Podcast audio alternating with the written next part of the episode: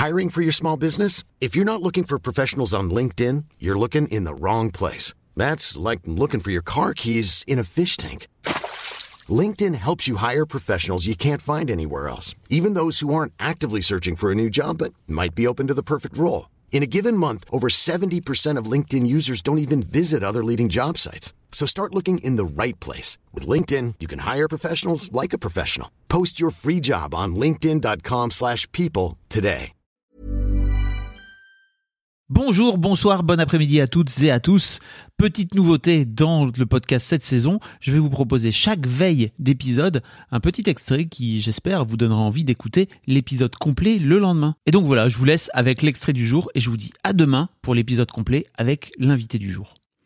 T'as sorti ton premier court métrage là, il y a pas très longtemps. Swipe. Swipe. Ouais. Euh, Qu'est-ce qui t'a donné envie de, de te dire ok, je vais essayer de produire un truc euh, autrement que juste dans ma chambre et même si j'imagine que c'était fait avec des petits moyens, mais c'est c'est co- c'est construit, il y a des chants, il y a des contre-chants, il y a de la réal quoi. derrière. Ouais. Euh, bah en fait, pour revenir à ce qu'on disait tout à l'heure, euh, j'aime beaucoup le spontané. C'est ce que j'ai toujours fait parce que c'est ce que je savais faire euh, de manière spontanée justement au départ. Mais euh, à un moment donné, j'ai senti que ça me nourrissait pas assez.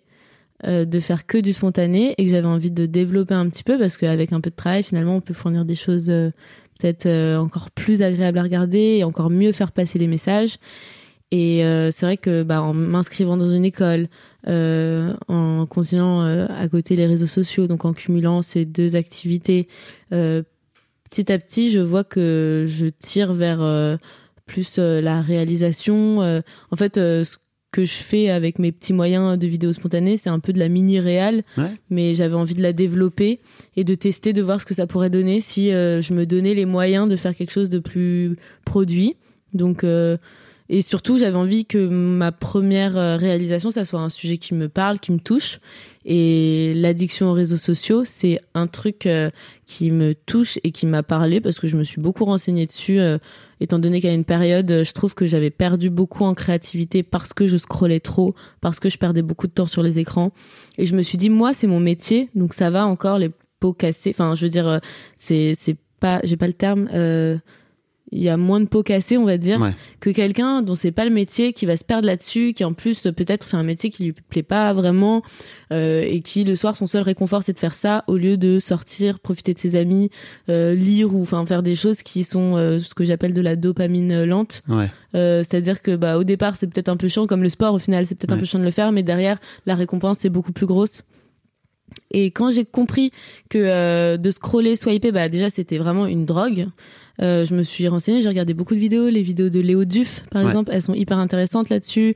Il t'explique que euh, bah, TikTok, euh, c'est que ça a clairement été fait comme, enfin ils ont analysé le cerveau humain avec, ils ont fait des expériences sur des rats, si je ne me trompe pas, qui appuient sur des boutons et limite ils préfèrent appuyer sur le bouton de dopamine plutôt que d'aller manger Bien sûr. enfin, je me suis rendu compte de, de l'ampleur que ça pouvait prendre et de ce que ça faisait comme effet sur le cerveau, ou, ou dans le sens où moi-même, ça m'a rendu, euh, euh, je sais pas comment dire, j'ai perdu un peu de ma joie quoi au Mhm. quotidien. J'étais devenue un petit peu euh, négative, euh, alors que j'ai toujours été quelqu'un de plutôt positive. Même dans le négatif, j'arrivais à tirer mon épingle du jeu.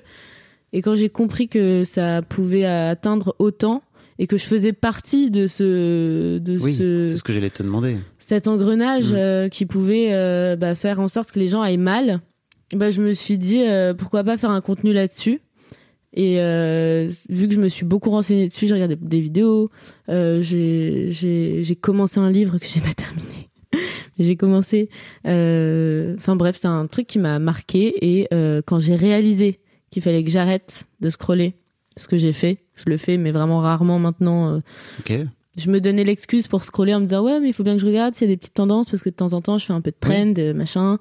Euh, Pour les gens qui savent pas, mais en gros, les tendances, c'est les trucs, c'est les vidéos qui fonctionnent bien sur TikTok et qui, qui sont des thèmes, en fait, c'est ça. Et donc, euh, l'idée après, c'est, tu viens sur cette tendance-là pour réussir à, te- à faire des vidéos sur la tendance. Et Voilà. donc, tu te fais, tu te fais connaître encore plus, quoi. c'est ça et moi quand j'avais pas d'inspiration et que je voulais quand même poster pour euh, les gens qui me suivent bah je sais que j'avais pour habitude de faire quelques trends ça m'arrive encore aujourd'hui de temps en temps mais beaucoup moins souvent Euh, parce qu'en fait, j'ai compris que c'est pas en regardant le contenu des autres que j'allais réussir à produire plus de vidéos, euh, mais bien au contraire, euh, en arrêtant de regarder ce que les autres faisaient, bah au moins je me concentrais sur vraiment ce qui moi me plaisait et ce que j'avais envie de partager.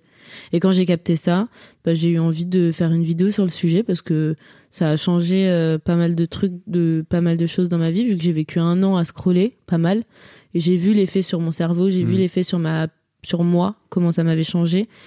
Et donc, euh, je trouvais intéressant de bah, partager euh, la vision que j'avais du téléphone.